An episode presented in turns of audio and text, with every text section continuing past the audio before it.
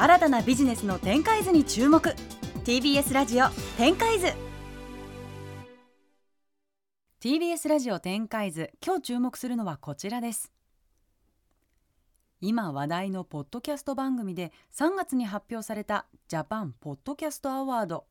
ウェルビーイング賞に輝いた作品があります。その名もママが自分を取り戻すラジオ。パーソナリティは3人のお子さんを持つママ杉部さん。一体どんな番組なのかその魅力に迫ります。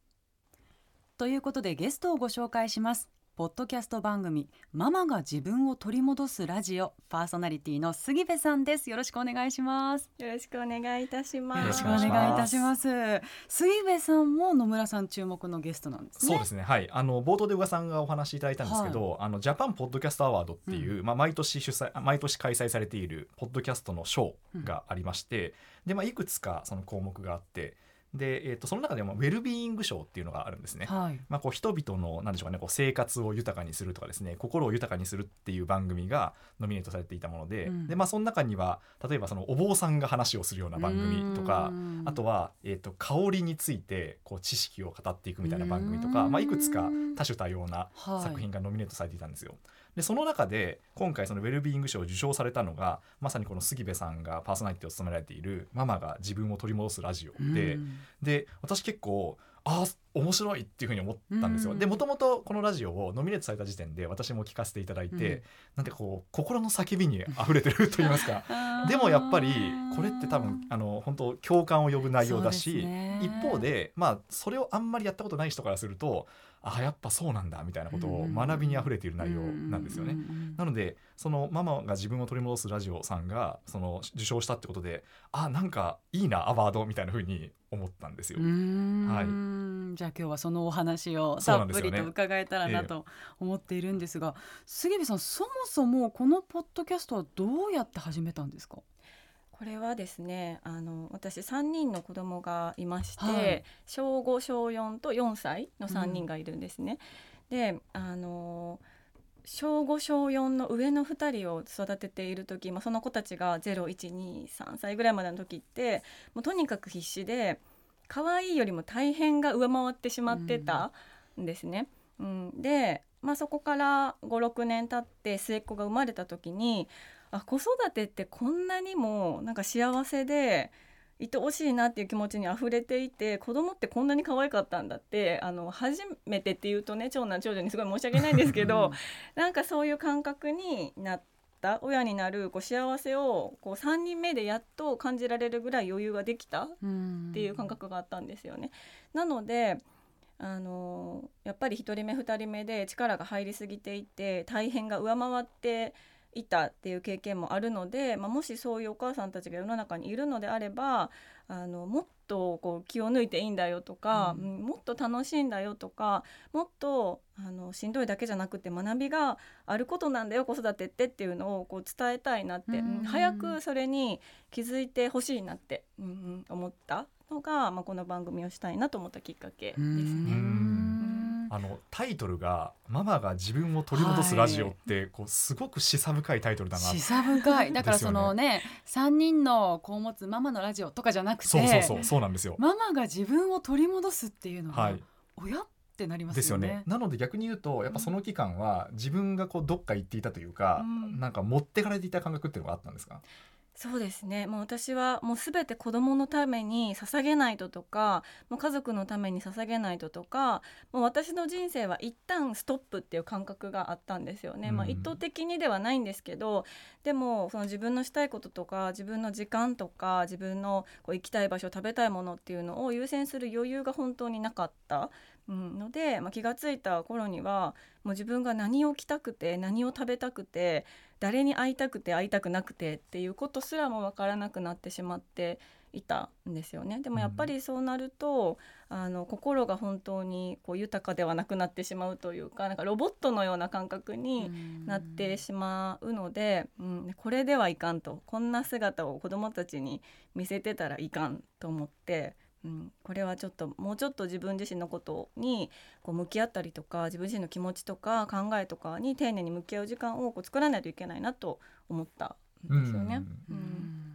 それでやっぱりこう3人目のお子さんの時に、うん。結構少しだけこう余裕が出てきたというか、はい。気持ちにこうあちょっと発信してもいいかなみたいな、うん。そういう気持ちになっていったってことですか、はいそうですね、うん。うん、これはやっぱり同じママさんたちに向けたメッセージっていう番組なんですかね？基本的にはそうなんですけどあの間接的にはあの私の主人に 向けても あの発信しているところがはい。途中からはあったんですよね、聞いているのを知ってたのであの面と向かってはなんとなく言えないんだけど私はあの時こう思っていてこうだったから怒っていたみたいなことをこううん冷静にちょっと間接的に伝えるっていう意味もあのちょっと含んでました。へえでもそこがまた共感を呼ぶんでしょそう。ですね。いやすごいね。リアルなんですよね話が、うん例えばどういうお話をされるんですか？反響があるのどどういったかでした？反響があるのはですねあの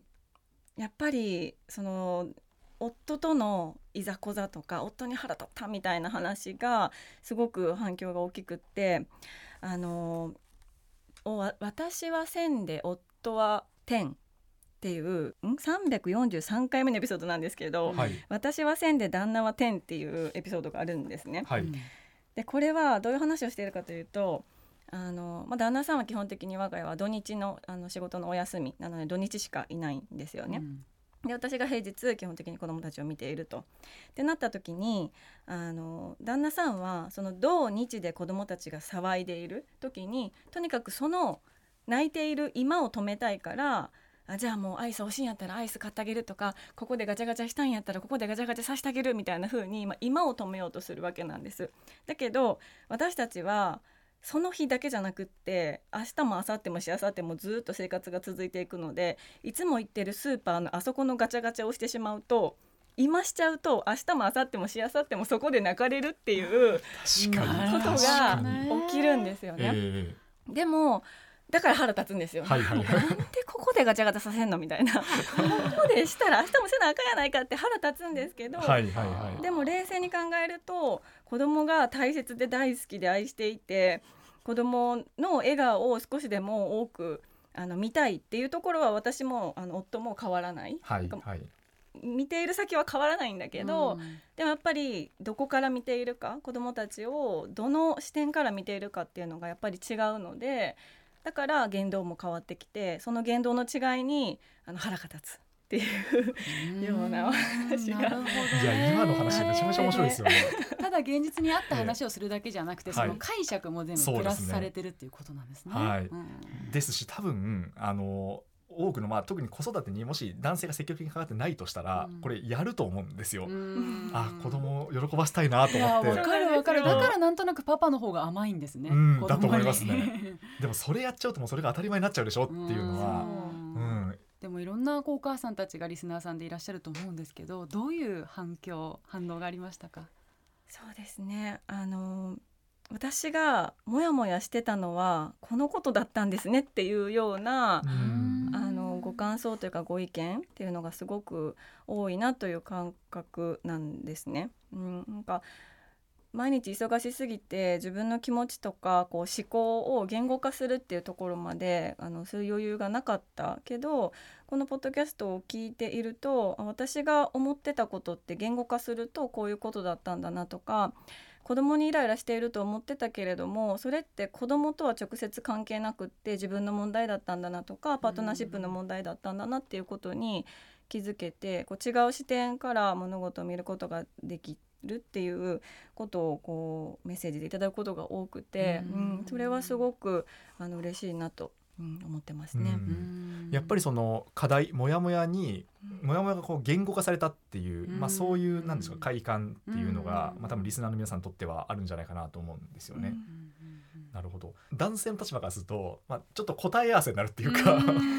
あなんか怒らしちゃったなみたいなうんところの中で、あそういうことねっていうなんていうかこう非常に何でしょうかねこう、えー学びにあふれた 内容だなっていうのは思いますね。でも応援してくれてるってことですよねこの配信も。そうですね、うん。はい。あのなるべく応援してもらえるようにと言ったらちょっと語弊があるかもしれないですけども あのイライラで着地しないっていうのはすごく心がけていて自分の中で解決してなんとなく自分の中で腑に落ちてから発信するようにはしているのでってなるとやっぱり誰もこう敵がいない状態というか、悪者がいない状態、になっているかなって、まあ、そこはすごく意識しているところでもありますね。ただの愚痴じゃなくて、ちゃんと解説になってるっていうことなんですね。そうですねなんか腑に落ちてからっていうのはおそらくそのこの人の視点からしたらこうだからこういうことが起きてしまってるってことを発信されてるから、あの悪者がいないっていう話になってるのかなと思いましたね。いやぜひねあの、えー、夫側、旦那さん側、パパ側の皆さんにも聞いていただきたいですよね。いやそう私本当に思いましたねそれは。あの今そのすごくこうその本当に子育て環境を良くしていかなければいけないっていう、うん、まあ、流れ自体は起きてるじゃないですか、はい、そういったものそういった流れに対して何か思うことってありますか、うん、もちろんその国レベルでの仕組みとか制度とかっていうものが整えられるっていうのはもちろんなんですけどもそこに対してこう私たちこう一人一人のお母さんができることって本当にないに等しいかなと思っているんですよね。うん、なのでもっともっと個人レベルに落とし込んで私たちがあの今すぐにでもできることって何かなって思った時にもうあの物理的にも心理的にも精神的にも孤独にならないっていうことがすごく大事な気がしているんですね。でその孤独にならないっていうのはもうすでにいろいろサポートとかはあると思うんです。その子育て支援のサポートがあったりだとかそういう施設があったりだとか保健師さんがいたりだとかっていうのはあると思うんですけどそれでもなぜこれだけすごく孤独をひっそりと抱えてるお母さんが多いかっていうと、うん、どうしてもその人を頼るっていうことが苦手だったりだとか、うん、弱音を吐くということが苦手だったりだとかそのちゃんとしたお母さんでいないといけないっていう感覚があるがあまり本音をやっぱり相談する場でできなかったりとか、うん、っていうところがすごく私自身の経験でもあのあったんですよね。うん、なのでもっともっとそのお母さん一人一人が心を開いてもいいんだよっていうあのことをこう知ってほしいですしお母さんたちが心を開けるような安心安全の場っていうのものが増えてうん、行くべきなのかなっていうのはすごく思ってますね。やっぱりその頼れないとか、弱音を吐けないっていうそういう構造があるってことなんですかね。うんこのこれって本当に価値観も植え付けられている価値観にそういうものがあるのかなと思うんですね、はいはい、みんながみんなそうじゃないと思うんですけど、うん、私自身はすごくあの子供のことはお母さんが責任を持たないといけないとか電車の中でもう泣かせてはいけないとか、うん、泣かせちゃったらもう迷惑かからないところに行かないといけないみたいな、まあ、それ誰に言われたっていうわけではないんですけどこう自分の中に理想とする子育てだったり理想とする母親像みたいなものが知らず知らずの間にこうできていてでそのあの自分の中の声みたいなものがすごく自分自身を苦しめているように感じるんですよね。うん、でこれはそれぞれの価値観とか、まあ、文化とかそういうところにもつながるのかなと思うんですけどもなんかそういうふうな気持ちを持っているお母さんたちが、うん、少なくはないんじゃないかなっていうのを感じてますね。ちゃんとしてなきゃいけないっていうやつですよね。ねえ、本当いいじゃんって思いますけどね。泣いてたら元気でいいじゃんって思いますけどね。そうですねまあでもあれですもんね泣いてる赤ちゃんに対して嫌な顔をする人がまあゼロではないですもんね。残まあ、残念ながらというか現実問題として。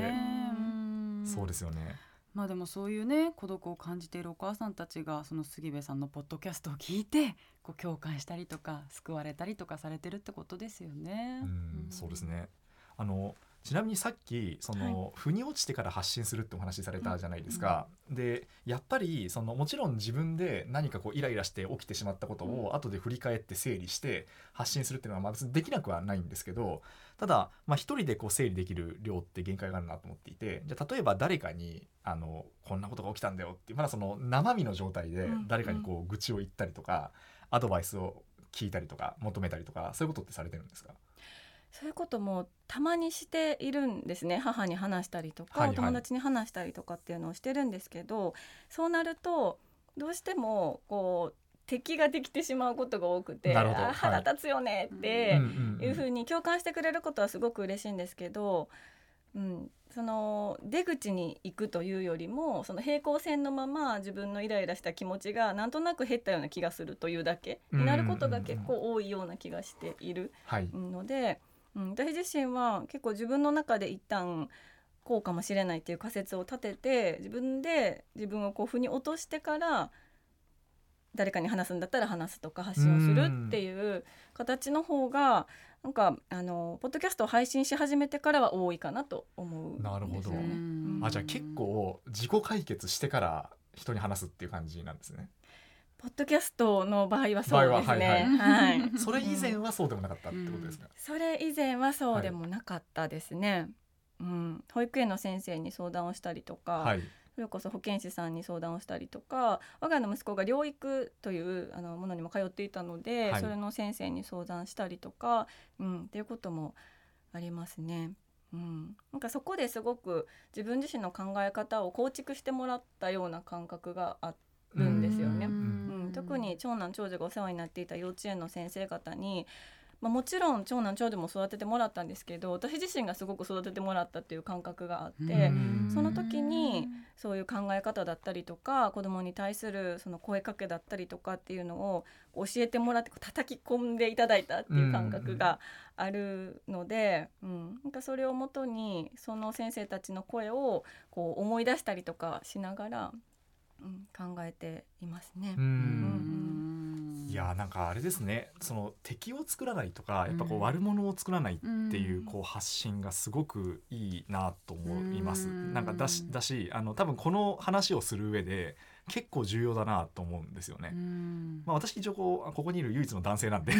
一応男性の立場で話をすると、あの結構やっぱこう肩身狭いするおお肩身の狭い思いをすることっていうのがやっぱりあって、うんあのいやなんか本当に男は分かってないよね。パパは分かってないよね。みたいな議論ってやっぱ起きがちなんですよね。まあ結構あのママが集まるとそうなはい、りますそうなりがちなんですよね。うん。でなりがちででもちろんあの、まあ、そういうふうにこう責められてしょうがないというパパもいれば、割とこうやってるんだけどどうしてもすれ違っちゃうパパっていうのもいるっていう中で、なんでじゃあそういう問題があの構造上起きてしまうのかっていうのをこう発信されてるんで、うん。まあ、これは何でしょうかね。こうじゃあじゃあどこだあのこう視点を交換した上でどういうふうにじゃあ解決しましょうかっていう話がこれを聞いた上でできるっていうのがなんかすごくいいなっていうふうに思いますね。ありがとうございます。なんかまあわ悪者にされるんですよね結構ね。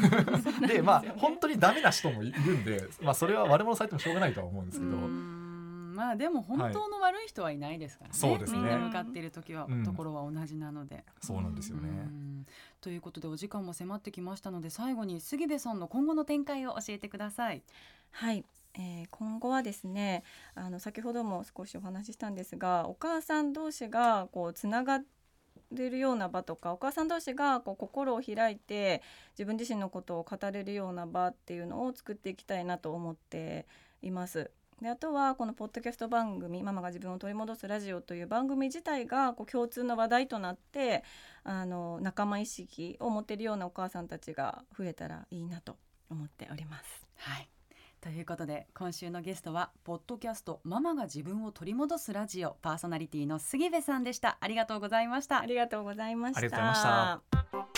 した。TBS ラジオ展開図